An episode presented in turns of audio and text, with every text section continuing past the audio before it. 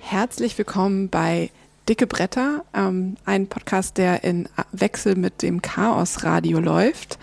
Ich bin Elina Eickstedt und ich bin heute hier zusammen mit äh, Konstanze Kurz und mit Anna Biselli. Genau, Elisa ist heute nicht da, ähm, deswegen haben wir uns Anna eingeladen und es soll heute um ein Thema gehen, was sich nicht so direkt mit Gesetzgebung beschäftigt, so wie wir das im letzten Podcast hatten, sondern ähm, um ein Thema, für das ich glaube, Anna und Konstanze die größten Experten sind, wo gibt. Auf jeden Fall haben sie sehr viel Zeit mit diesem Thema verbracht, nämlich das Thema Untersuchungsausschüsse. Und da ist natürlich die Frage, wann kommt denn so ein Untersuchungsausschuss zustande? Was macht der dann und ähm, warum braucht man den? Und vielleicht auch, was ist denn eigentlich dann das Ergebnis und der Einfluss auf das gesamte Weltgeschehen von so einem Untersuchungsausschuss? Genau, also wir hatten in der Vergangenheit mehrfach mit Untersuchungsausschüssen zu tun, aber ähm, glaube, die ganze Bundesrepublik hat mit diesen Ausschüssen zu tun, da viele, zumindest die im Bundestag, eine recht hohe Öffentlichkeitswirksamkeit haben, würde ich sagen. Also es gibt immer wieder Themen, die werden besprochen und dann auch von der Presse begleitet.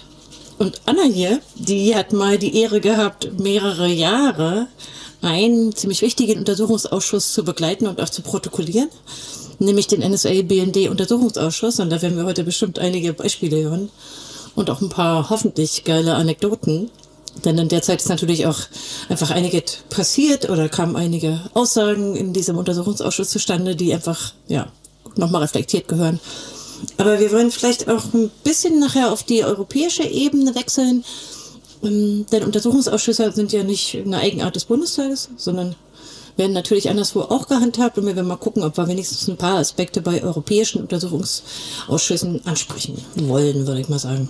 Aber vielleicht fangen wir erstmal ganz von Anfang an, auch im Kleinen, also mit der deutschen Ebene. Und ähm, Konstanze hat jetzt schon gesagt, es gab einen NSA-BND-Untersuchungsausschuss und das sind parlamentarische Untersuchungsausschüsse.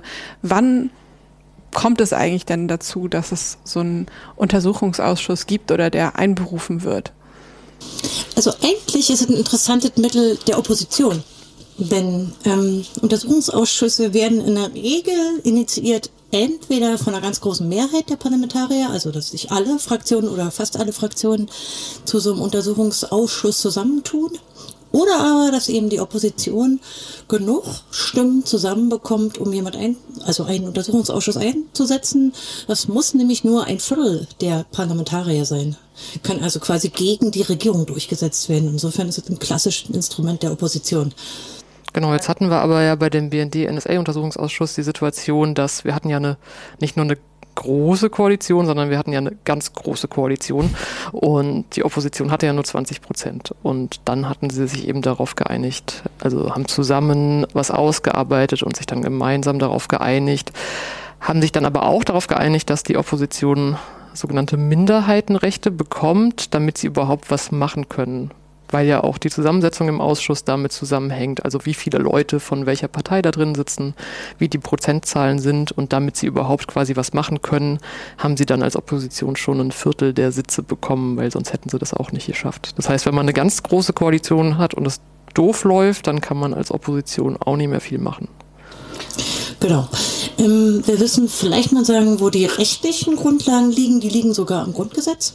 Äh, der Artikel 44 hat sozusagen ein paar wenige Regeln für so Untersuchungsausschüsse im Bundestag, aber es gibt ein eigenes Gesetz, das PUAG, was wir damals, glaube ich, auch mal konsultiert hatten, als es losging mit dem Protokollieren vom NSA-BND-Untersuchungsausschuss, ähm, wo aber nicht alles irgendwie festgenagelt ist, sondern auch ein paar Möglichkeiten bestehen, dass sich Mehrheiten der Parlamentarier zusammentun und bestimmte Rechte einsetzen oder nicht einsetzen, insbesondere die Öffentlichkeit, äh, dieses Ausschuss und, und solche Fragen. Also organisatorische Fragen würde ich es jetzt mal nennen.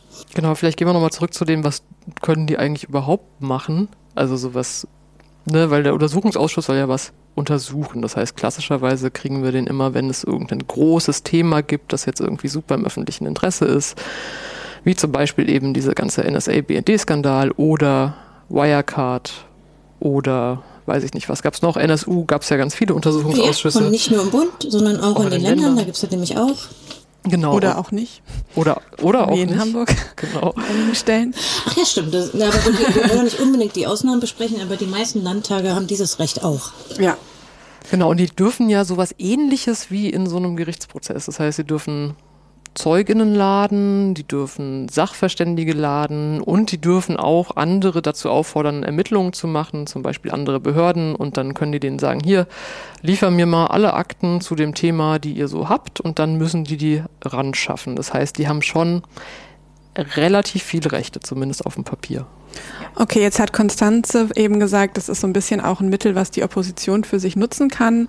Macht man, also ist das kann man sich das vorstellen, dass es einfach ein, auch ein Mittel der Informationsgewinnung ist? Oder was ist sozusagen der politische Hebel, für den man so einen Untersuchungsausschuss nutzen kann als Opposition? Naja, um die Exekutive zu kontrollieren. Ne? Also ich meine, das ist ja so alles, was irgendwie du kontrollierst, was deine Exekutive, also deine Regierung und deine Behörden so irgendwie machen. Und dann muss dir der Kram rangeschafft werden. Also ich meine, wenn wir jetzt irgendwie zum BND-NSA-Untersuchungsausschuss gehen, dann du kannst ja normalerweise nicht hingehen und sagen, hier, lieber BND, gib mir mal all die Akten. So, dann lachen die und äh, sagen naja, haben sie auch so, aber gut. Haben sie auch so, ne? aber ansonsten wird es ja noch schwieriger. Und wenn du gerade so eine Institution kontrollieren willst und dich überhaupt mal informieren willst, wenn du jetzt nicht im parlamentarischen Kontrollgremium oder sonst wo sitzt, dann brauchst du einen Untersuchungsausschuss. Ich würde aber auch sagen, also ich habe mir jetzt mal so die Liste angesehen der Untersuchungsausschüsse, die sind, ist natürlich in der Wikipedia verzeichnet. Sie sind schon auch politisiert, also äh, manchmal ist auch eine Drohung mit einem Untersuchungsausschuss durchaus ein politisches Mittel.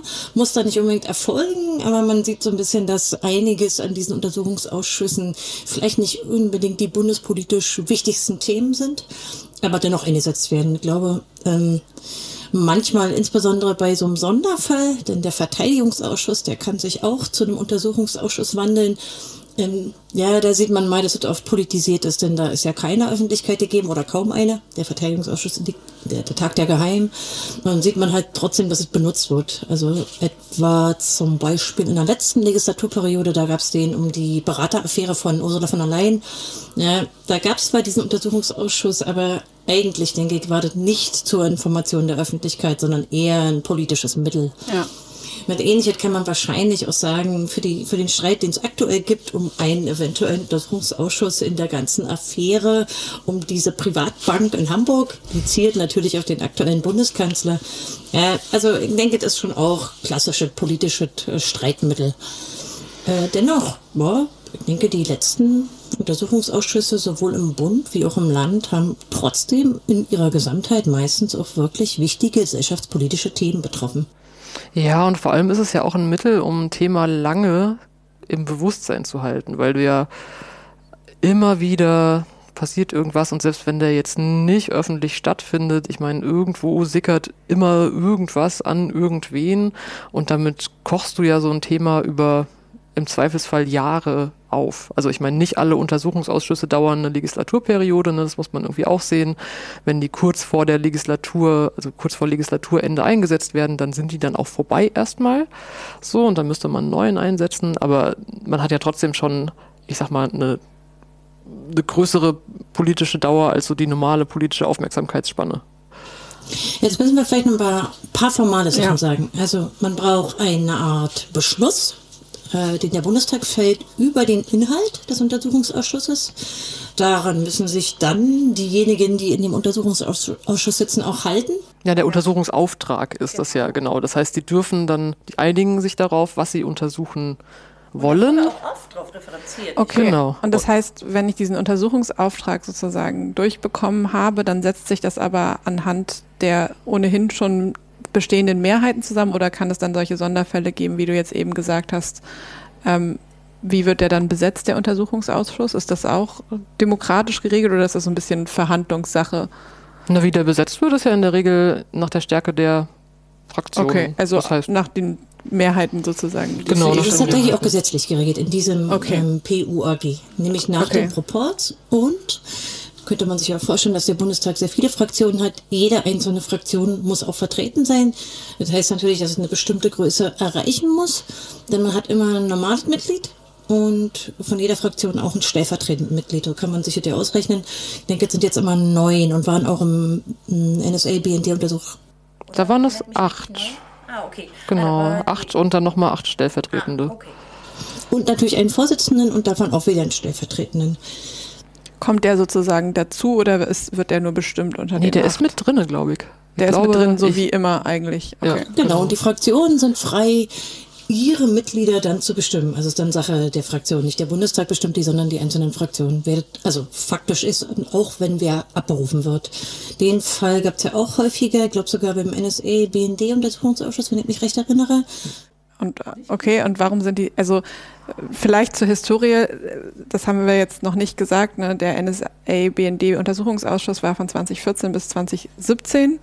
Ähm, da hatte ich noch nicht so viel mit Netzpolitik am Hut, deswegen äh, Also der angesprochene NSA-BND-Untersuchungsausschuss ist natürlich eine ganz klare Folge der Snowden-Veröffentlichung, Ja. die ja 2013 im Juni begann. Also da ist ganz, ganz deutlich eine Reaktion zu sehen.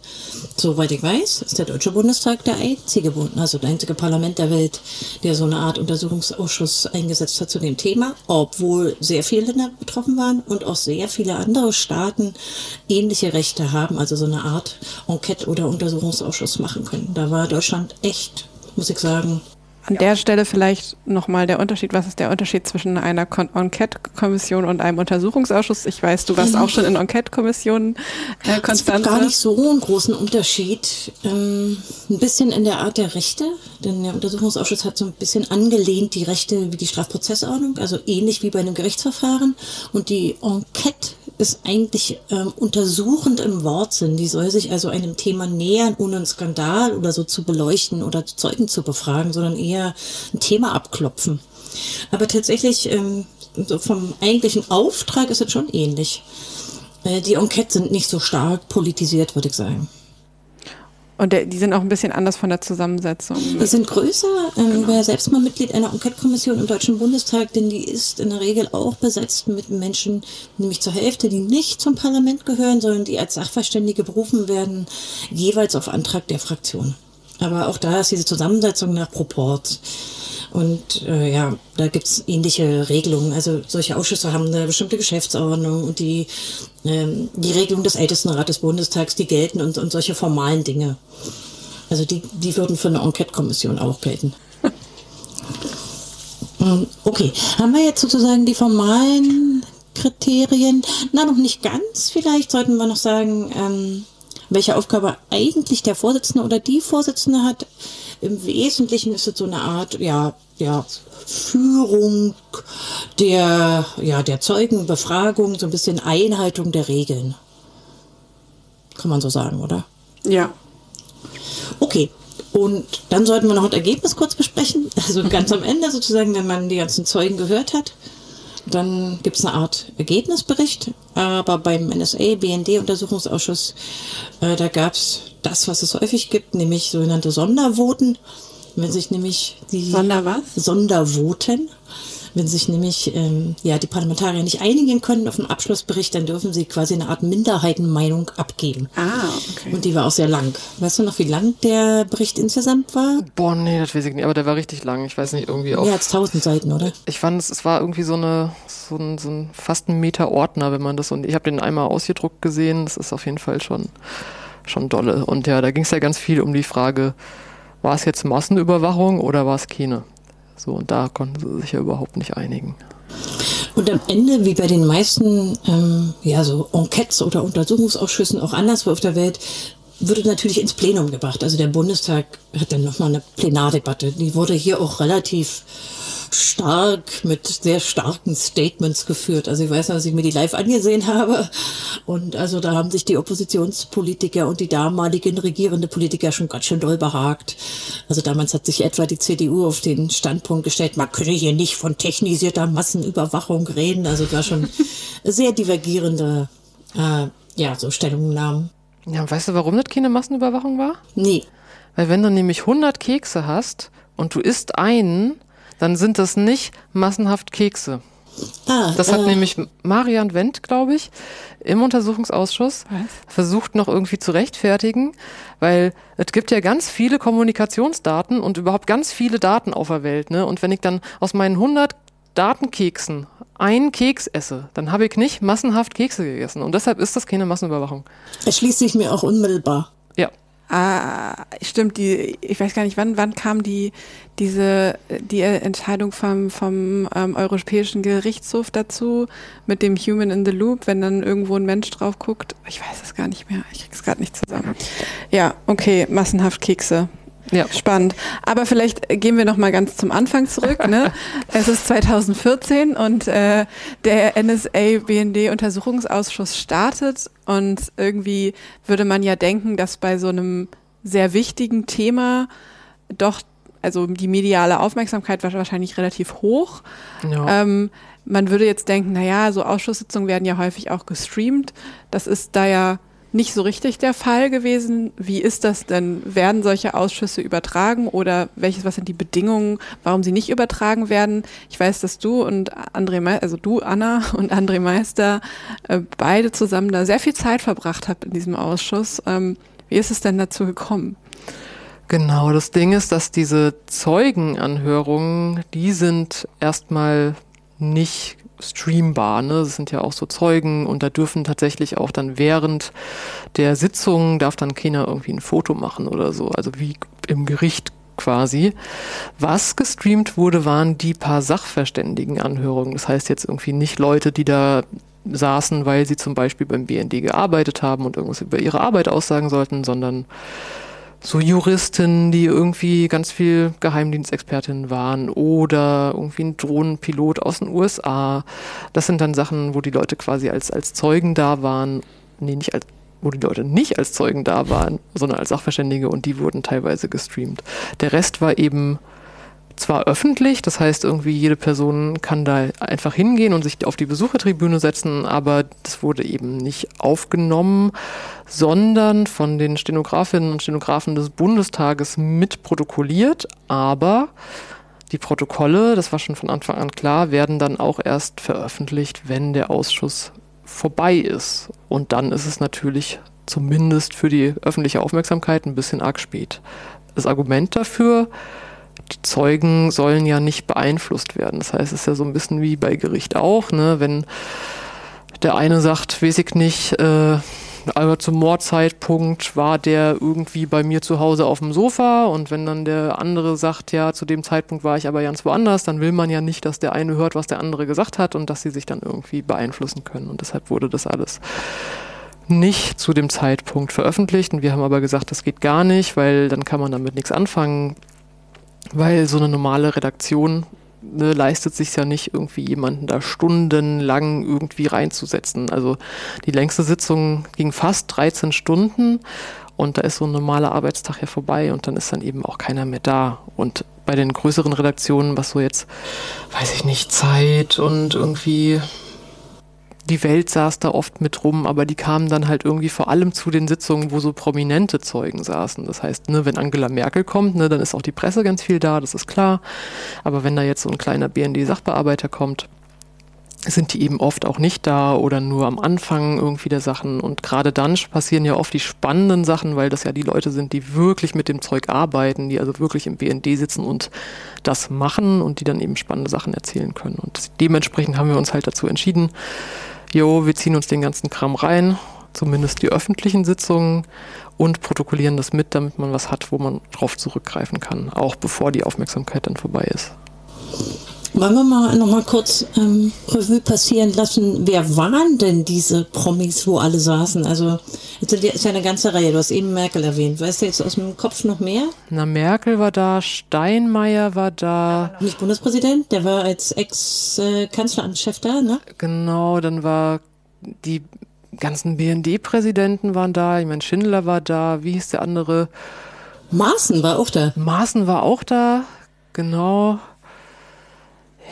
Ich glaube, das war halt ein Promis. Also waren das also primär sozusagen waren die als Betroffene sozusagen geladen? Oder wie kann man sich das vorstellen? Oder als na, schon so als Verantwortlicher, als Verantwortlicher auch. Ne? Also okay. ich meine, klar, bei Merkel kannst du das dir denken, dann wirst du gefragt, hier, Frau Merkel, ne, die Amis sollen ihr Handy abgehört haben, was äh, haben sie denn davon gehalten? Und dann wurde ja auch irgendwie relativ lange gesagt, oh, es soll so ein No-Spy-Abkommen geben. Danach hat sich rausgestellt, eigentlich stand das nie so richtig zur Debatte, weil eigentlich hätte, also eigentlich gab es Kommunikation, wo relativ klar waren, die USA haben da gar keinen Bock drauf und dazu wurde halt auch gefragt. Und bei Steinmeier ging es ja ganz, ganz viel um diese Drohnen Sachen, glaube ich auch, das oder? und um das Abkommen, was damals schon bestand. Ja. Bei Steinmeier hat mich am meisten irritiert, was der für eine unglaubliche Amnesie hatte. Der wusste ja gar nichts aus seiner Zeit, als wenn er nicht dabei gewesen ist. Der hatte wirklich unglaubliche Gedächtnislücken und der hat immer, weiß nicht, kann ich nicht. Aber, das haben wir bisher noch nicht erwähnt, hm, es gab zwei Teile dieses Ausschusses. Anna hat jetzt immer darüber geredet, was der öffentliche Teil war. Mhm. Und der wurde natürlich auch protokolliert dann. Ähm, aber es gab ja auch noch einen zweiten Teil, nämlich den nicht öffentlichen Bereich. Und das ist eine Besonderheit, denn eigentlich tagen die Untersuchungsausschüsse öffentlich, aber man kann natürlich davon eine Ausnahme beschließen. Und das ist natürlich bei den Geheimdienstleuten besonders verbreitet. Ich würde sagen 50-50? 134 Sitzungen, 66 öffentlich. Also ja, tatsächlich ziemlich, ziemlich Punktlandung. Und die werden dann auch nicht protokolliert oder werden die protokolliert ja, und die doch. Protokolle sind nicht öffentlich? Oder genau, wie? die werden protokolliert, die Protokolle sind nicht öffentlich und die haben, das muss man aber auch dazu sagen, in der Regel nicht so lange gedauert. Weil, also kannst du dir so vorstellen, du sitzt erstmal in so einer öffentlichen Sitzung und dann wird, weiß ich nicht, wird der BNDler gefragt, ah, stand auf ihrer Liste da der Hans Zimmermann aus Hintertupfingen, so, und dann sagt er, ne, das kann ich nicht öffentlich sagen. Und dann geht das ein paar Mal so weiter und dann schreiben die sich auf, was der nicht öffentlich sagen kann und was er eigentlich trotzdem wissen wollen. Und dann sagt man, okay, jetzt, äh, jetzt machen wir hier eine nicht öffentliche Sitzung und dann fragen wir all das, was er vorher nicht gesagt hat. Und ist das, ist das ein Sonderfall jetzt, weil der BND da so extrem involviert war oder ist das eigentlich die Regel bei so Untersuchungsausschussgeschichten? Nee, ist da schon deutlich mehr als ja. in anderen Sachen. Also wenn wir jetzt zum Beispiel den Wirecard-Untersuchungsausschuss nehmen oder den EDATI-Untersuchungsausschuss oder so, dann, oder selbst beim NSU-Untersuchungsausschuss, wo ja auch Geheimdienste involviert waren, selbst da war der Anteil nie so groß. Und es gibt noch so eine besondere Anomalie, Anna kann die bestimmt ganz toll beschreiben, da saß nämlich immer noch ähm, so ein Typ oder eine, manchmal zwei, ne, vom Bundeskanzleramt, die sich ab und an zwischendurch gemeldet die haben. Aufpasser, ja. Und immer wieder betont haben, dass bestimmte Zeugen hier nicht weitersprechen dürfen. Die hatten noch so eine bestimmte Phrase, die das die immer... Ist, das ist nicht von ihrer Ausnahmegenehmigung gedeckt oder das ist nicht Teil des Untersuchungsauftrags. Genau. Genau, das war natürlich so eine Besonderheit. Das heißt auch, ähm, zum Beispiel jemand wie Angela Merkel oder Frank-Walter Steinmeier äh, wurden da quasi von den Hanseln hinten darauf hingewiesen, dass sie hier nicht weitersprechen dürfen. Also da jetzt nicht nur irgendwelche Beamten auf, dem, auf der mittleren Ebene, sondern auch durchaus die Ex-Chefs. Also Steinmeier war ja etwa äh, Bundeskanzleramtschef und damit ist er ja auch der oberste Aufsicher, äh, Aufseher über den Bundesnachrichtendienst. Also die wurden auch ziemlich regelmäßig, oder? Ja, ich glaube, es kam so ein bisschen auf die Zeugen an. Ne? Also ich meine, klar, von welcher Behörde die kommen und wer jetzt ihr Aufpasser ist, das ist ja dann unterschiedlich, je nachdem, wo du gerade irgendwie bist. Und ich meine, das würde sagen, es gibt so mehrere Typen von Zeugen. Ne? Es gibt so die Zeugen, die haben eh keinen Bock und die erinnern sich halt an nichts. Also so. das wäre Steinmeier. Dann muss man halt, weiß, ja, es gab ja auch noch mehr, ne, die sich an nicht viel erinnert haben. Und da muss man nicht viel machen. Dann gab es irgendwie, ich meine, die meisten BND-Zeugen hatten ja irgendwie als Anwalt auch noch dabei irgendwie den Johnny Eisenberg, der war ja auch ich sag mal, aktiv so. Der hat ja auch dafür gesorgt, dass die nicht irgendwie zu viel sagen und dann hat er irgendwie, weiß ich nicht, sich darum gekümmert, dass jetzt der Zeuge aber dolle erschöpft ist und dass man jetzt auch nicht mehr weitermachen kann und so und dass ihm jetzt jemand ein Taxi rufen soll. Okay, also war das sozusagen wirklich wie ein Anwalt oder war das ein Anwalt, den ja, Sie damit bekommen haben? Genau. Okay, und das ist auch, also dadurch, dass das Gerichtsverfahren ähnlich ist, ist auch, ist auch das auch üblich, den ja. irgendjemanden mit an die Seite zu geben. Achso, genau. na, dann sollten wir vielleicht den Ablauf auch mal erklären, dass man sich eine Idee macht. Ja, also, genau. Also, beim Ablauf ist ja so, der Vorsitzende eröffnet und je nach Proports können reihum Fragen gestellt werden an die jeweils Geladenen. Ähm, ich glaube, da gibt es auch eine festgelegte Reihenfolge, wenn ich mich richtig erinnere. Ne? Ja, ich glaube, da gab es irgendwie eine festgelegte. Ich glaub, so, nach so, Größe der Fraktion. Ja, also immer so in, den, in den normalen Ausschüssen ist es ja so, dass es nach Größe der Fraktion geht. Genau, und da gibt es immer so Runden. Ja. Dann machen sie eine Fragerunde und dann Und häufig ähm, haben dann die Fragesteller auch angeknüpft an das, was zum Beispiel, wenn sie für eine halbe Stunde vorher dran waren, sie gefragt haben. Also es war immer ein bisschen zeitversetzt. Also nicht wirklich ein gerichtliches Gespräch war, wie man es hätte im Gerichtssaal, sondern irgendwie so ein bisschen entzerrt. Ja, voll. Ja, genau. Und die durften auch vorher ein Eingangsstatement machen. Das durften sie halt auch. Also haben die eigentlich auch alle, ne? Nee, nicht die, alle. Die geladenen die Zeugen, Personen. Ja, genau. genau. Das heißt, manche haben gar kein Eingangsstatement gemacht und sind dann gleich befragt worden?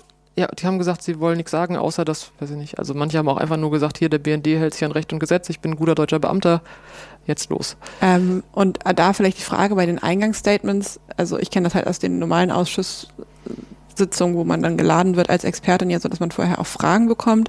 Ist das auch so oder ist das dann unabhängig davon, dass sie halt einfach nur ein Eingangsstatement bringen? Nee, ich glaube, die haben keine Fragen oder so bekommen, okay. wo jetzt gesagt wurde, ne, dazu wollen wir was von ihnen. Ich meine, denen war ja schon klar, warum sie geladen werden, weil die haben ja entsprechend irgendwie gearbeitet, aber die haben jetzt nicht so eine Fragenliste bekommen, wo sie dann irgendwie was zu sagen konnten, sondern die hatten die Gelegenheit, aber eben auch nicht die Verpflichtung, am Anfang was zu sagen. Also ich habe solche Situationen auch tatsächlich im Gericht schon erlebt, äh, wie wir sie jetzt beschrieben hatten. Also dass jemand, der auch ein Behördenchef, wie zum Beispiel ein Geheimdienstchef, während seiner Aussage im Gericht auf seine ähm, sozusagen ja quasi Geheimhaltungspflichten hingewiesen wird. Also ich habe sowas etwa bei einer Anhörung in Karlsruhe beim Bundesverfassungsgericht auch schon erlebt. Dann steht halt hinten jemand auf und sagt, hier hat der Herr Präsident keine Aussagegenehmigung. Das ist also nicht unbedingt auf den Bundestag beschränkt, ähm, dass man ja, dass man sehr genau gerade bei sensiblen Dingen darauf achtet dass bestimmte Sachen nicht ausgesprochen werden. Und wenn man es jetzt so ein bisschen äh, betrachtet von der rechtlichen Perspektive, dann gibt es so diesen sogenannten Kernbereich der exekutiven Eigengestaltung oder Eigenverantwortung. Also es gibt so einen ganz so, so einen engen Bereich des Regierungshandelns, wo die Bundesregierung einfach nicht auskunftspflichtig ist, wenn es nicht ein abgeschlossener Vorgang ist. Und da wurde, denke ich, auch oft drauf referenziert. Ich weiß nicht, ob das auch so genannt wird. Nee, den Begriff, an den erinnere ich mich in dem Kontext nicht. Es war einfach ganz viel, das ist nicht von der Aussagegenehmigung gedeckt oder das ist halt nicht Teil des Untersuchungsauftrags. Die haben ja auch den Untersuchungsauftrag dann später nochmal erweitert, weil sie gemerkt haben, ne, da kommen noch Sachen dazu, von denen wussten wir am Anfang gar nichts. Das heißt, wir konnten die auch gar nicht in den Untersuchungsauftrag aufnehmen, weil wir gar nicht wussten, dass sowas existiert hätte. Und dann haben sie den nochmal offiziell erweitert, damit eben nicht einfach jeder von den Zeugen sagen kann, so hier, das ist nicht Teil des Untersuchungsauftrags, dazu sage ich nichts. Und wie ist das, wenn Sie diesen Untersuchungsauftrag erweitern? Ist, muss das dann sozusagen nochmal durch, durch den gesamten Prozess laufen oder ist das einfacher möglich? Oh, das weiß ich gar nicht. Äh, nee, das ist auch gesetzlich geregelt. Dafür müssen sie bestimmte Mehrheiten haben, aber sie müssen es auch explizit tun. Ähm, ich fand es für den NSA-BND-Untersuchungsausschuss schon bemerkenswert, wie stark ähm, sich das gewandelt hat. Ging ja erst um die NSA-Skandale, um sozusagen Deutschland als Opfer. Ja. Und es wurde dann sehr viel mehr die Frage, inwieweit ist Deutschland Mittäter durch den Bundesnachrichtendienst, äh, viel stärker auf diese ganzen Geheimverträge. Ähm, ich denke, fast kann man sagen, eine Vervielfachung des Untersuchungsgegenstandes, würde ich sagen. Ja, auf jeden Fall. Also ich glaube, das hat am Ende, also Ausmaße angenommen oder vor allem, ne, es kam wie so ein Bumerang zurück. Das hätte man wahrscheinlich am Anfang nicht gedacht. Ich hatte damals mal Gelegenheit, unmittelbar nach dem Ende mit dem damals dort sehr aktiven Politiker, der ist leider schon verstorben, Hans-Christian Schröbold, zu sprechen. Wir haben von Netzpolitik.org einen Podcast mit ihm gemacht. Ähm, und der hat so ein bisschen von seiner Seite berichtet, wie er diesen Ausschuss empfunden hat. Das fand ich sehr interessant, denn es war bereits sein fünfter Geheimdienstuntersuchungsausschuss. Das fand ich eine enorme Menge. Der hat also über die verschiedenen Legislaturperioden davon einige mitgemacht. Die gab es immer wieder. Ist ja nichts Neues, dass die Geheimdienste in Skandale verwickelt sind. Und er hat sich sehr empört gezeigt. Er hat damals ähm, auch sein Erstaunen zum Ausdruck gebracht, wie stark er belogen wurde, wie sehr sie ihn da ins Gesicht gelogen haben, ähm, wie sehr er durch das Aktenstudium, da wurden ja eine Menge Akten beigezogen, bemerkt hat, welche Aussagen falsch waren und äh, aber auch, wie sehr er sich dadurch behindert gefühlt hat, dass das Rederecht so kurz war. Also er hatte viel mehr Fragen, die er hätte stellen wollen und die sich auch nach der Aktenlage ergeben haben, als er dann rankam. Und er hat auch sich beschwert, dass insbesondere die Regierungsfraktionen ähm, ja durch extensives Labern ja quasi die Zeit blockiert hätten. Also er hätte äh, sehr gerne mehr Fragen gestellt. Er war aber auch in einer sehr exponierten Situation, denn er war auch Mitglied im Parlamentarischen Kontrollausschuss. Das heißt, er hatte ein exklusives Wissen. Insofern, also es war interessant. Wir können ja das, später noch das was müssen verlinken. wir vielleicht, also ja genau, wir verlinken das auf jeden Fall in den Shownotes. Vielleicht müssen wir noch mal erklären, was der Parlamentarische Kontrollausschuss denn eigentlich macht, wenn du das jetzt gerade äh, so. Einen richtigen Zusammenhang gibt's hier nicht, denn ein parlamentarische Kontrollgremium ist ein ständig tagender Ausschuss, der der Kontrolle der Geheimdienste gilt. Ähm, Und da war Hans-Christian Schröber lange Mitglied. Ja, der ist ebenso paritätisch äh, besetzt. Aber wir haben einen Aspekt, glaube ich, noch unerwähnt gelassen, der auch echt umstritten war und eigentlich auch eine unglaubliche Politposse, nämlich dieser Ermittlungsbeauftragte.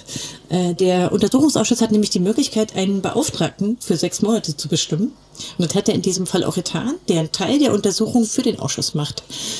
Ähm, und Der, diese- Son der Sonderbeauftragte. der, Sie haben ihn Sonderbeauftragte genannt. Oh, ich weiß auch gar nicht, ob der im Gesetz so heißt, aber sei es Nee, drum. nee, nee, das war doch irgendwie, der Sonderbeauftragte war doch ein Kompromiss, weil die sollten ja nicht in diese Selektorenlisten reingucken. Das heißt nicht quasi in diese Listen, mit denen der BND dann irgendwie die Sachen gefiltert hat und irgendwie die Verkehre dann irgendwie auszusuchen.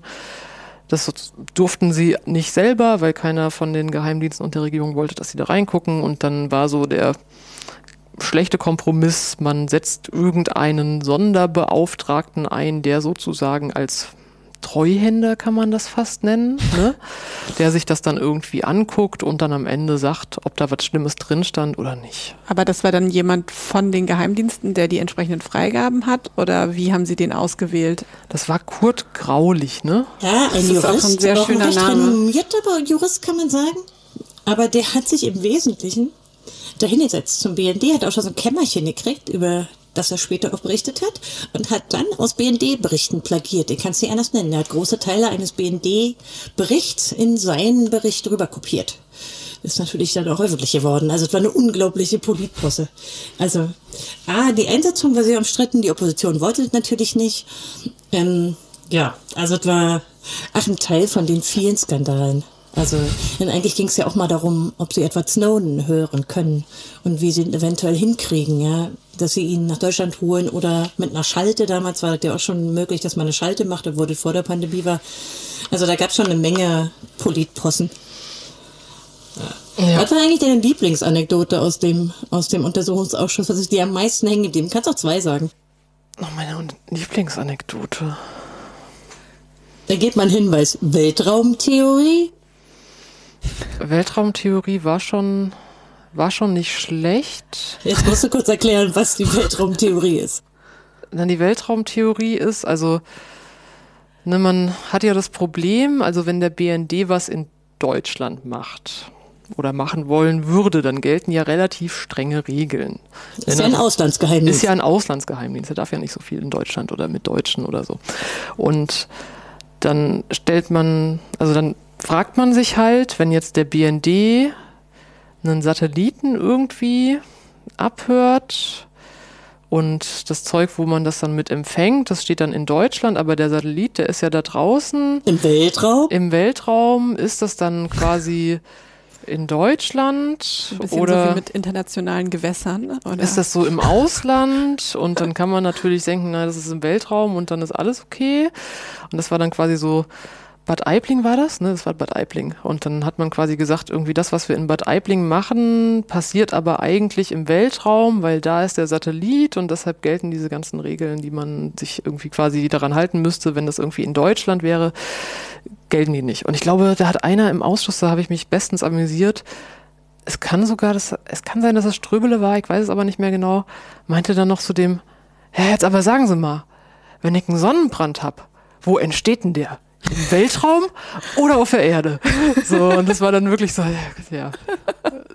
Also, richtig gut. Also die Weltraumtheorie war schon, war schon gut. Das virtuelle Ausland war auch gut. Also Äh, virt Ach so, okay. Mhm. virtuelles Ausland Und die ist, Funktionsträger. die Funktionsträger sind auch gut, aber das virtuelle Ausland ist auf jeden Fall quasi in Frankfurt, weil wenn man in Frankfurt am Internetknoten Verkehre abhört, die vom Ausland ins Ausland gehen, dann ist das ja quasi nicht Deutschland, weil es interessiert einen ja nur das, was vom Ausland ins Ausland geht und deshalb ist dann Frankfurt virtuelles Ausland.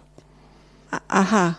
Okay. Genau. Und Menschen Das heißt sind also- keine Menschen, wenn sie Funktionsträger sind. Denn Okay. dann haben sie ja eine Funktion. Genau, also der Günther Oettinger zum Beispiel. Der war ja, der war ein beliebtes Beispiel. Ich glaube, das war auch vor allem wegen, der, wegen des Amüsementfaktors, aber auf jeden Fall musste Günther Oettinger viel herhalten und dann wurde dann auch gefragt, ne, so, aber wenn jetzt der Günther Oettinger über seine EU-Adresse mit seiner Geliebten schreibt, ist er dann immer noch ein Funktionsträger? Und dann wurde es, ich weiß nicht, ob es eine definitive Antwort darauf gab, aber auf jeden Fall haben sich alle amüsiert. Ich meine, manchmal kann man halt auch irgendwie, nachdem einem so neun Stunden das Gehirn gekocht wird, irgendwie fällt es auch schwer, ernst zu bleiben. Ich meine, man kann sich jetzt darüber beömmeln, aber Fakt ist, dass diese Art äh, tatsächlich rechtliche Theorien waren, die im BND vertreten wurden. Also Ja. das, man kann sich heute so ein bisschen darüber, ja, man kann darüber lachen, aber tatsächlich war A unbekannt, dass es diese Weltraumtheorie gab oder diese Funktionsträgertheorie. Und die haben die da auch vorgetragen, so als sei ähm, der BND rechtssetzend. Also können ja irgendwie selber bestimmen, auch einfach- ähm, wie die Regeln sind. Die Idee für Demo-T-Shirts. Ich bin ein Funktionsträger. Ich weiß gar nicht, vielleicht gab es damals welche? Nee, gab es Funktionsträger-Shirts? Nee, wir haben auf jeden Fall Weltraumtheorie-Aufkleber gemacht. Das haben wir schon gemacht, aber nee, Funktionsträger wüsste ich nicht. Also ich glaube, wenn man jetzt auf die Geschichte der Untersuchungsausschüsse blickt, jetzt mal mal große Picture macht, dann war natürlich dieser spezielle NSA-BND-Untersuchungsausschuss anders. A, weil Anna und André mitprotokolliert haben. Ich denke, das war eine neue Art und der Bundestag musste damit umgehen. Hans-Christian Ströbeler etwa hat sich dafür explizit bedankt als Arbeitshilfe, weil er nämlich auch beklagt hat, dass die offiziellen Protokolle so spät kommen, dass die keinen Sinn ergeben für ihn. Aber es hat natürlich auch zum Teil Öffentlichkeit hergestellt, die erlahmt, wenn der Untersuchungsausschuss einfach sehr lange tagt. Und ähnlich haben wir das jetzt in Europa auch erlebt mit dem Pegasus-Untersuchungsausschuss. Ja. Und das könnte man auch für andere sagen. Ja, aber es gab ja nicht nur uns tatsächlich, also es gab ja noch mehr quasi Leute, die da irgendwie viel Lebenszeit reingesteckt haben. Also wenn man jetzt überlegt, der Ausschuss war ja quasi multimedial begleitet. Also wir haben den, wir haben den Kram quasi mitgetippt und dann gab es ja auch noch irgendwie so eine, so eine feste Crew aus Leuten, die dazu einen Podcast gemacht haben nach jeder Sitzung und wir saßen da ja irgendwie teilweise noch bis irgendwie nachts um eins, wenn der Kram dann vorbei war und haben direkt einen Podcast aufgenommen zu jedem einzelnen Ding und Stella auch die saß da Politiker ja auch. haben daran noch mitgewirkt. Ja, Manche haben danach noch Statements gegeben. Technische Aufklärung heißt der. Ja, genau. Und Stella hat das ja auch alles gezeichnet. Also so Stella, es war, ja- es war ja ganz absurd, als irgendwie, dass jemand da hingeht und sich jedes Mal hinsetzt und die Zeugen zeichnet. Und am Ende hat sie die sogar geknetet. Also nachdem es mit dem Zeichnen so ein bisschen durch war, irgendwie hat sie angefangen, Knetfiguren zu den Zeugen zu machen. Und ich meine, ich, es war einfach, glaube ich, eine sehr ungewöhnliche Begleitung, die dann auch so ein bisschen im Gesamtpaket dafür gesorgt hat, dass das nicht einfach versickert. Aber es hat eben auch, glaube ich, bei den Abgeordneten mehr Aufmerksamkeit erzeugt. Also die haben schon jeweils eine Mehrzahl, finde ich, waren sehr aktiv und haben auch wirklich versucht, diesen, diesen Aufklärerischen da entgegenzuarbeiten. Die haben wirklich versucht, rauszukriegen. Aber wir wissen natürlich nicht, was in den Geheimsitzungen tatsächlich passiert ist. Ja, da ist eben immer noch ein Teil opak. Da kann man nicht reingucken. Ja, ja. Aber jetzt mal vielleicht so, jetzt sind wir da jetzt mal so durchgegangen, aber auch was das vielleicht auch so an Community mit, mitgetragen wurde. Und äh, wir haben ja schon gesagt, ne, es hat irgendwie viel Aufmerksamkeit auf diese Themen gebracht. Es ist dann vielleicht auch irgendwann so ein bisschen versickert, weil das halt ja wirklich über drei Jahre durchgezogen wurde. Aber was ist denn so für euch so der Impact oder auch irgendwie der Outcome gewesen und was für einen Einfluss hat es dann, was hat dieser Untersuchungsausschuss auch vielleicht verändert in der Gesamtwahrnehmung, also unabhängig, also dieses Thema NSA, BND, BND als Täter ist ja definitiv ein Teil davon, aber hat es noch mehr verändert? Naja, wenn man, ja, das ist ein bisschen, ich finde es so ein bisschen zweischneidig. Ne? Auf der einen Seite, ich meine, es gab ja dann eine BND-Gesetzesreform, die einfach eine absolute Enttäuschung war. So, das heißt, da hat sich was verändert, aber jetzt nicht zum Guten, weil es war ja von Anfang an klar, wahrscheinlich muss man am Ende ne, das Gesetz reformieren, um den BND besser einzuhegen. Was dann passiert ist, dass eben ganz viel von dem, was festgestellt wurde, was der BND so tut, einfach legalisiert wurde. Das heißt, man hat gesagt, so, ne, das wird mit einer fragwürdigen rechtlichen Theorie gestützt, na, da machen wir jetzt mal ein richtiges Gesetz zu. Und das war so das Ergebnis. Also das harte Ergebnis war nicht so cool. Aber ich glaube, das weichere Ergebnis ist einfach, dass sich eine Menge Leute mit diesem Thema beschäftigen und auch irgendwie eine Menge an so zivilgesellschaftlichem Engagement darum rum entstanden ist. Sicherlich durch die Snowden-Enthüllung sowieso schon, so an sich, aber auch eben durch diesen Ausschuss in Deutschland und dass wir jetzt wenigstens in der Situation sind, dass wenn wieder so ein komisches Gesetz kommt, und das ist jetzt nicht das erste BN oder das letzte BND-Gesetzreformchen irgendwie gewesen, das es gab, dass dann zum Beispiel die Gesellschaft für Freiheitsrechte hingeht und sagt hier Verfassungsbeschwerde. Und das hat ja irgendwie schon mal geklappt und vielleicht klappt es dann eben auch wieder.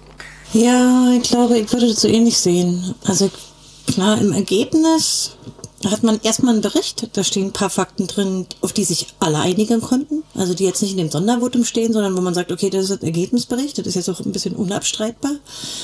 Ähm, da waren sehr viele Quellen zusammengezogen, war ja ein langer Bericht. Und letztlich war halt auch ein bisschen Hosen runter, fand ich in der Plenardebatte danach, weil sich ja dann äh, die Regierungsparteien und die Oppositionsparteien auch sehr klar gestellt haben. Und die haben sozusagen ihre politische Meinung dazu gesagt, im, im Guten wie im, im, Schlechten sozusagen, ob sie das, das für eine Massenüberwachung halten oder nicht. Ja. Und ansonsten würde ich sagen, man hatte interessante Einblicke, ähm, wie absurd Theater da wird mit den Geheimdiensten. Na, ich finde, man hatte auch super interessante Einblicke, wie die denken. Also das fand ich auch tatsächlich so, ein, so eine Meta-Information. Was haben die für ein Bild von dem, was sie tun und was haben die so für ein Weltbild, wie verhalten die sich dazu? wie ist so dieses Verhältnis zu den USA? Ne? Da hat man auch schon irgendwie dolle gemerkt, ne? auf keinen Fall, oh, wir wollen denen nicht auf die Füße treten und wenn wir jetzt hier irgendwas sagen, was denen nicht gefällt, ist alles ganz schlimm, weil wir können ja nichts und wir sind ja so klein und irgendwie überhaupt, wir sind der große Bruder, auf den sind wir angewiesen und so. Also so diese ganze Metaebene von wegen, wie laufen die Sachen da ab, das fand ich auch ziemlich spannend. Mhm. Also ich ich würde denken, lernen kann man auf jeden Fall was. Und ich glaube, dass das auch für jeden Untersuchungsausschuss, egal welche Themen man jetzt nimmt, also ich habe jetzt zum Beispiel, weiß ich nicht, den Maut-Untersuchungsausschuss nicht so direkt verfolgt oder Wirecard oder so, aber ich denke, das wird ähnlich. Also diese bestimmte Einblicke erlangt man da.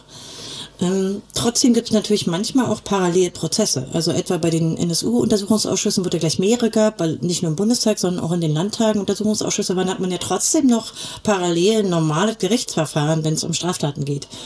Und ähm, das ist eben eine andere Art von Einblick, würde ich sagen. Ja, aber ich glaube, du brauchst auf jeden Fall auch jemanden, der es begleitet, weil das hast du ja, also wie du sagst, ne, du weißt nicht so richtig, was ist jetzt irgendwie bei Edati so richtig passiert. Daran erinnert man sich nicht mehr so richtig. Kann Anders kurz einmal sagen, was Edati Ach Gott, ja. war für die Hörerinnen und Hörer? Da ging ja um die sogenannte Operation Spade. Und da ging es um den Vorwurf, ähm, ob jemand kauft oder vielleicht auch geliehen oder so, aber im, im Wesentlichen Kauf von Gewaltdarstellung und Missbrauchsdarstellung von Kindern. Mhm. Und betroffen war eben auch ein Bundestagsabgeordneter mit dem Namen Edati, deswegen nannten die den Edati-Untersuchungsausschuss. Und um die Frage, wer da was durchgestochen hatte.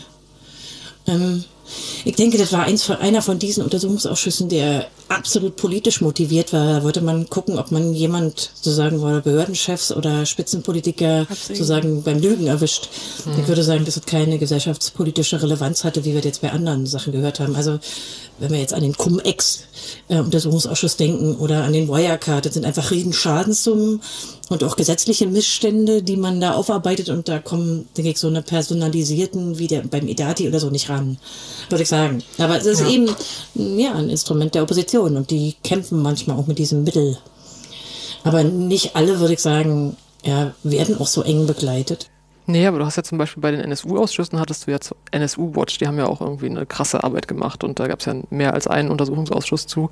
Und die haben, glaube ich, auch sehr geholfen, den ganzen Kram zu sortieren, weil das muss ja auch jemand machen. Ich habe mal im Zuge von dem NSA-BND-Untersuchungsausschuss irgendwie mir die Sachen aus den alten Geheimdienstuntersuchungsausschüssen und den, ne, den ersten BND-Untersuchungsausschuss irgendwie und da sitzt du dann halt da und hast so ein paar alte Nachrichtenartikel und dann hast du irgendwie diesen Abschlussbericht und dann weiß ich nicht, kannst du nicht viel mit anfangen, wenn da niemand ist, der das mal wirklich irgendwie versucht aufzubereiten und mal irgendwie darstellt, sodass es ein Mensch konsumieren kann.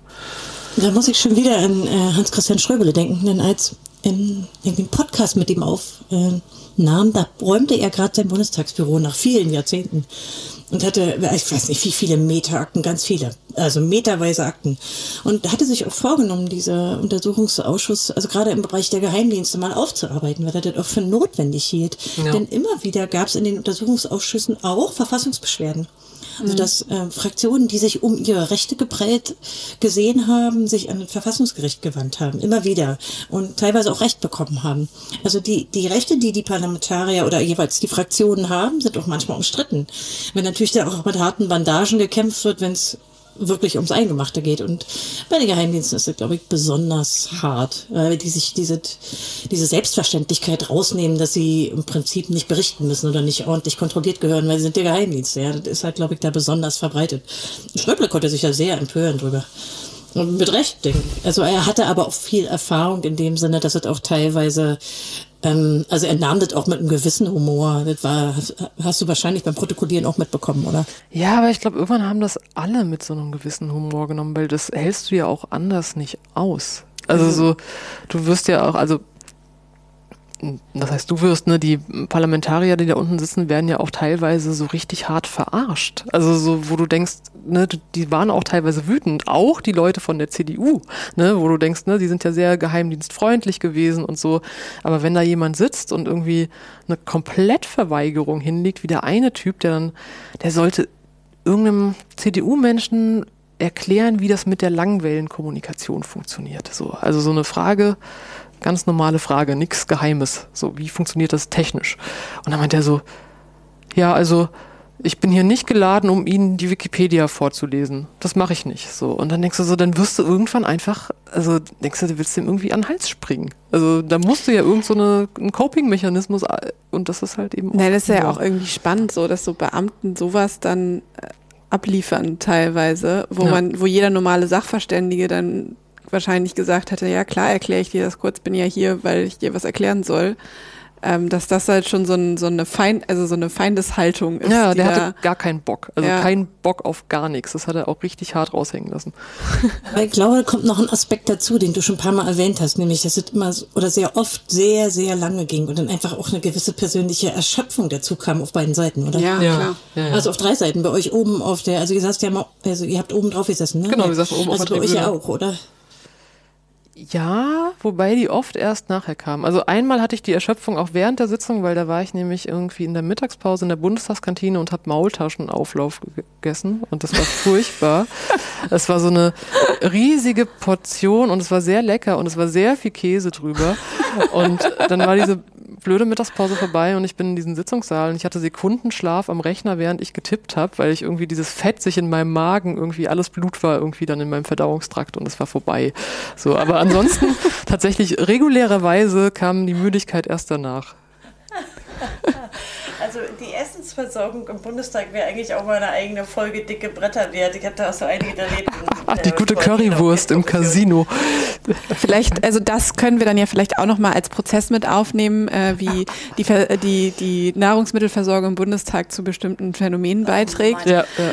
Das kann ich mir. Ähm, vielleicht als Bund ja, also vielleicht äh, wollen wir, wir haben ja jetzt über den NSU-Untersuchungsausschuss auch gesprochen und auch darüber gesprochen, dass es da auch parallel mehrere Untersuchungsausschüsse gibt. Es ist nämlich auch so, dass es nicht nur im Bundestag Untersuchungsausschüsse gibt, sondern natürlich auch in den einzelnen Landtagen können Untersuchungsausschüsse entstehen. Und da ist natürlich dann auch wieder die Frage, es, läuft es dann genauso ab? rechtlich, wie die zusammengesetzt werden? Haben die genauso viele Rechte wie so ein Untersuchungsausschuss im Bundestag oder ist das dann auf das Land begrenzt? Das ist ja dann auch nochmal eine Frage. Und warum macht man das überhaupt noch so zusätzlich? Also ich habe mir in einigen Bundesländern mal so angesehen über die Geschichte der Bundesrepublik, wie das so also erstmal zahlenmäßig verteilt ist und dabei habe ich bemerkt, dass die meisten Bundesländer, die Untersuchungsausschüsse haben, eher eine zunehmende Tendenz haben. Also schon durchaus vier oder fünf äh, pro Legislaturperiode, während zum Beispiel in den 60er Jahren oder so mal einer war und manchmal auch gar keiner in der Legislaturperiode. Also es ist offenbar Mittel der Opposition geworden, ist auch in Landtagen, was häufiger benutzt wird. Aber man sieht, wenn man sich die Themen durchsieht, dass es wenige Untersuchungsausschüsse sind, die wirklich jetzt eine äh, bundespolitische Relevanz haben. Die bleiben dann oft eben, klar, auf landespolitischer Ebene. Es gibt Ausnahmen. Ich denke, das zählt für alle NSU-Untersuchungsausschüsse oder solche. Zum Beispiel in Nordrhein-Westfalen gab es den Anis Amri-Untersuchungsausschuss. Also der, Genau, und sonst ist es ja wahrscheinlich eher so im Kleineren irgendwie, als das Landesnetz NRW ausgefallen ist. Da gab es auch einen Untersuchungsausschuss. Da waren die jetzt im Bundesland besonders betroffen. Äh, interessiert jetzt die Bundesebene nicht, nicht so wirklich, wobei die Verwaltungsdigitalisierung kann davon mit Sicherheit lernen, aber das ist ein anderes Thema. Also man sieht, es nimmt etwas zu, aber also aus meiner Sicht ist es nicht extensiv benutzt. Ähm, sondern hält sich immer noch so im Rahmen. Halt drei bis fünf ähm, sind schon viel in der Legislaturperiode. Das geht auch für den Bundestag. Ähm, Weißt du, wann es die meisten gab im Bundestag? nee, sag mal. Tatsächlich in der ersten Wahlperiode ab 49. Da gab es neun. Okay, das ist wirklich, das fällt aus der Reihe. So viel habe ich jetzt in den letzten ja, vier Jahrzehnten sonst nicht gesehen. Nee. Und da ging es nicht nur quasi um irgendwie Ex-Nazis, die dann noch in Bundesbehörden sitzen, sondern gibt es um ganz absurde Sachen. Irgendwie eine Grubenkatastrophe wurde untersucht im Bundestag, wo ich auch noch nicht so genau weiß, warum eigentlich. Also Oh, ich glaube, da gab es aber sehr, ist dieses eine große Grubenunglück. Ne? ja, da gab es so ein riesiges Unglück, genau. Und dann gab es irgendwie, man hat den Kraftstoffvertrieb hat man auch untersucht. Das Aha. ist auf jeden Fall. Gab Naja, gab untersuchen. Bundestag auch zum Abgasskandal, gab es also diese Ja. sogenannte gut, Dieselgate gab es auch stimmt. ein, also das ist heute auch so. Ich würde gerne mal Mäuschen spielen und irgendwie in Anfang der 60er oder so da mal sitzen und mir mal anhören, wie damals zu sagen der Usus war, wie die sich unterhalten haben. Ich würde es Mhm. gerne mal machen. Ich finde es super schade, dass es nicht aufgezeichnet wurde. Ich denke, die politische Kultur wird sich enorm gewandelt Da, haben. das vielleicht nochmal ganz zum Schluss. Ne? Wir haben jetzt gesagt, es gab Protokolle, es gibt öffentliche Sitzungen, es gibt geheime Sitzungen. Woran liegt es denn, das haben wir, glaube ich, jetzt noch nicht so richtig gesagt, dass solche Sachen nicht aufgezeichnet werden? Naja, einmal am Gesetz selbst. Da ist sozusagen nicht vorgesehen, dass es Bild- und Tonaufnahmen gibt, aber der Ausschuss selber kann sich entscheiden dazu. Also es ist sozusagen Default nicht mit Ton und Film, aber es ist grundsätzlich erstmal öffentlich. Daran würde ich sagen, liegt es unter den Landtagen, ist es ja immer so ähnlich wie im Bundestag. Okay. Aber wir könnten mal im Vergleich die EU nehmen. Ja. Denn da gab es ähm, in dem Untersuchungsausschuss jetzt, der gerade beendet wurde zum Pegasus-Skandal, also Staatstrojaner und ähnliche Space-Software, keine Form von Geheimhaltung. Das fand ich ganz interessant, obwohl der auch in hohem Maße Geheimdienste betrifft. Wusste ich nicht. Ähm, da gab es immer nur öffentliche Sitzungen. Die waren zwar teilweise schwer nachzuvollziehen, weil der Untersuchungsausschuss sich auf die Reise gemacht hat. Die haben also Länder in Europa besucht. War jetzt nicht immer so, dass man den Stream gucken konnte, aber grundsätzlich gab es da keine Geheimhaltung. Das fand ich einen interessanten Unterschied. Naja, aber die Leute, die irgendwie was Geheimes hätten sagen können, sind ja auch einfach nicht gekommen. Ja. Genau, das ist nämlich der zweite Unterschied. Also vielleicht machen wir nochmal einen Schritt zurück. Ne? Wir reden über den, im EU-Sprecher ist ja der PEGA-Ausschuss, der beschäftigt sich mit dem gesamten Pegasus-Skandal und versucht es sozusagen zu untersuchen und aufzuklären, vielleicht auch ein Stück weit. Und der ist jetzt, der, der wurde immer wieder mal verlängert. Ich weiß nicht, wann sie angefangen haben. Äh, ja, vor einem Jahr, ziemlich genau. Von einem, genau. Ein also bisschen von mehr als ein Jahr. Ja, genau. Sie haben ihn aber verlängert, glaube ich, zwischendurch. ihn also die haben ihn ja. verlängert, ich glaube, um irgendwie drei Monate oder so Ja. oder sechs, ich weiß es nicht. Ähm, und ich glaube, du warst da auch als Expertin geladen, Linus war auch da. Ich, ich, André war da. André war da? Ja. Ja, André war der Einzige, der dann da war. In Aus dieser, Deutschland, äh, Genau. genau. Ähm, Also der einzige zu, zu Deutschland, nicht aus Deutschland, Konz war ja auch da, aber genau. ja, zu. aber zu einem anderen Zeitpunkt. Also Ja. du warst zu einem wesentlich früheren Zeitpunkt als André da an. Bei André ist das ja erst ein paar Monate her. Du warst, ich weiß nicht, wann Das warst war, du glaube da? ich, die zweite Sitzung, wenn ich mich recht erinnere, also ganz am Anfang. Genau. Das Prozedere ist einfach weniger formalisiert, auch relativ kurzfristig. Also meine eigene Einladung war da, glaube ich, weiß ich nicht, zwei Wochen vorher. Ja. Das ist also mit wenig Vorlauf und auch freier in diesen Gesprächen. Ja, die haben wirklich, da gibt es eine dialogische Komponente. Das ist eher locker moderiert und ähm, die ziehen auch nicht so viel Akten bei, sondern die haben eben eher Leute befragt. Und sie haben das Recht, Studien in Auftrag zu geben. Das haben sie auch getan. Die haben drei größere Studien in Auftrag gegeben, wo sie vor allen Dingen die Rechtslage beleuchten. Ähm, das ist mir aus dem deutschen Untersuchungsausschuss so nicht bekannt. Also jedenfalls im NSA-BND-Untersuchungsausschuss gab es da auch eine Studie, außer die vom Sonderermittler gab es da eigentlich nichts, oder? Also wäre mir keiner bekannt. Nee, ich glaube, drumrum gab es bestimmt so, ne, die Parlamentarier können ja so den wissenschaftlichen Dienst oder die wissenschaftlichen Dienste des Bundestags beauftragen. Ich glaube, da gab es bestimmt Sachen, aber jetzt vom Ausschuss selber wüsste ich nicht. Aber es liegt wahrscheinlich auch an der Struktur der EU. Also sehr viele Rechtsräume. Jeder EU-Staat hat ein eigenes. Ähm, ich glaube auch ein schwieriger zu beackerndes Feld, denn viele dieser Fragen im Zusammenhang mit dem Staatstrojaner-Skandal um Pegasus ist Nationalrecht Ja. und hat eigentlich mit der EU nichts zu tun. Also Subsidiaritätsprinzip ist dann halt, äh, funkt dann da halt extrem mit rein. Ähm, und also ich glaube, es ist auch einfacher, da dürfen die Abgeordneten ja teilweise auch, selber, die Fraktionen das war ja alles relativ lose mit den Einladungen, sage ich mal so. Ähm, Genau, der Pega-Ausschuss wurde verlängert. Ich weiß gar nicht mehr, was die Begründung war, warum sie den verlängert haben, weil sie noch nicht fertig waren mit Untersuchen, glaube ich. Wahrscheinlich. Ich glaub, die sind auch. sie sind auch gefühlt noch nicht fertig, aber nee. es ist jetzt eigentlich abgeschlossen, dieser Ausschuss. Und der hat auch nicht so, also ich habe das Gefühl, der hat nicht so viel, also dieser Pegasus-Skandal war natürlich irgendwie riesig und der hat extrem viel mediale Aufmerksamkeit bekommen. Der Untersuchungsausschuss jetzt letztendlich gefühlt aber gar nicht so. Also es, sind, es liegt auch daran, dass im letzten Jahr in der EU und, ne, und ganz viele Dinge kreuz und quer und so und dann gab es noch den, den Skandal und hier Skandal, aber am Ende des Tages muss ich sagen, fand ich es extrem, ja, fast besorgniserregend, wie wenig dieser Pega-Ausschuss in der Öffentlichkeit stattgefunden hat und wie wenig der auch irgendwie durchgeschlagen hat. Also so richtig was davon gehört hat man ja dann nicht. Nee, aber der produziert ja auch keine Skandale. Ne? Also ich meine, all die Leute, die da was sagen könnten, was irgendwie dazu führen könnte, dass ein Skandal entsteht, die müssen da ja nicht hinkommen, weil die können ja nicht sagen, hier, weiß ich nicht, wer benutzt Pegasus in Deutschland, der BND. Ja. BKA, genau hier, ihr müsst jetzt hierher kommen und uns quasi sagen, was ihr damit macht. Die müssen da nicht hingehen. So, und dann kommt halt, und die müssen denen nichts sagen. Und wenn du halt irgendwie die entsprechenden Leute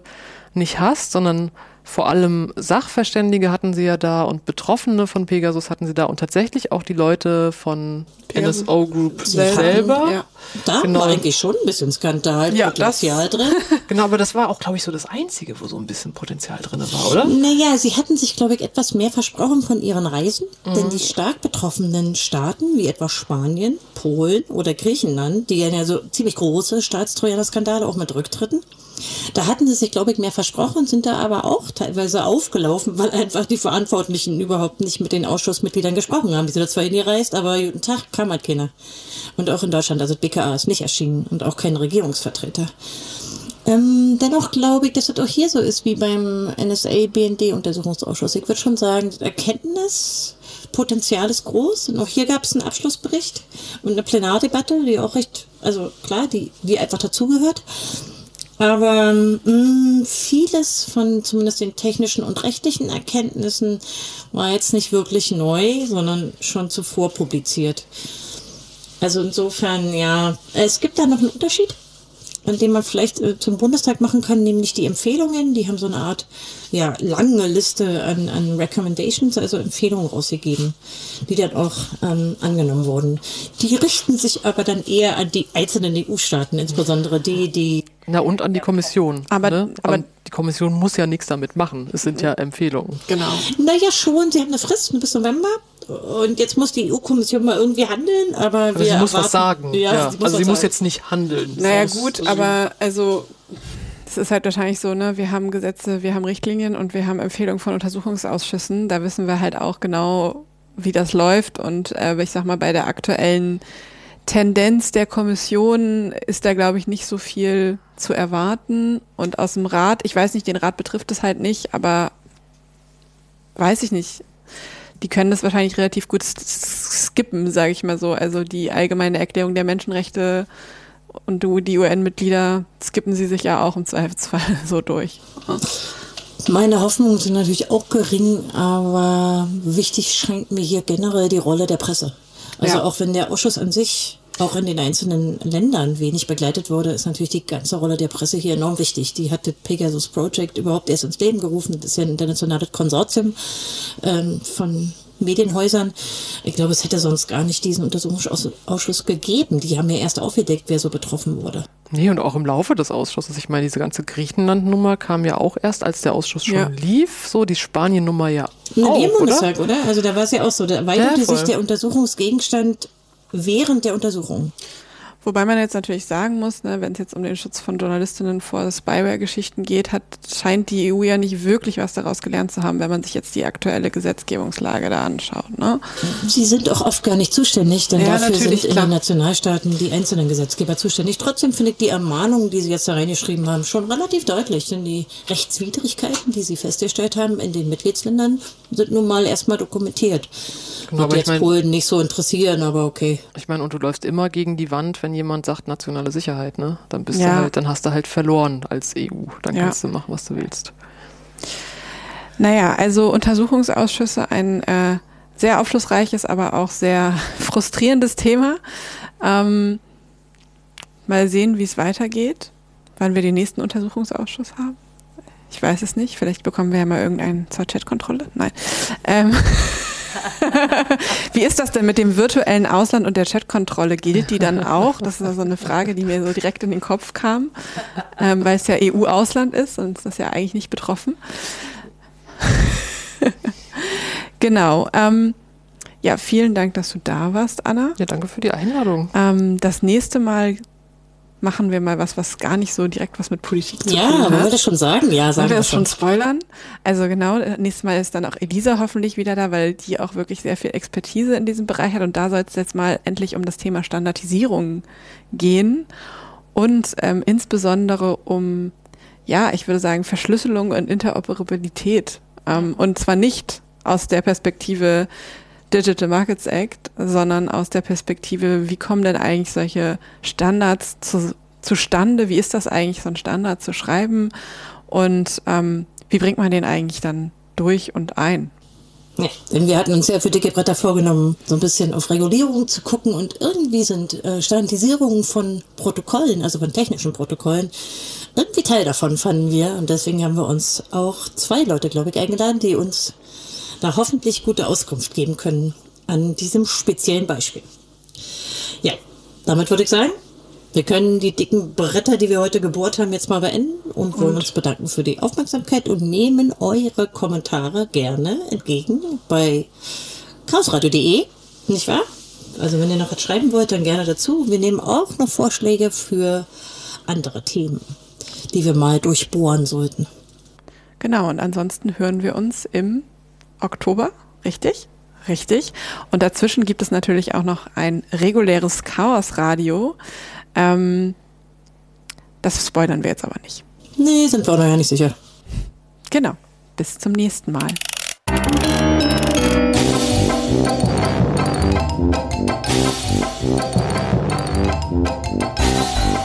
you.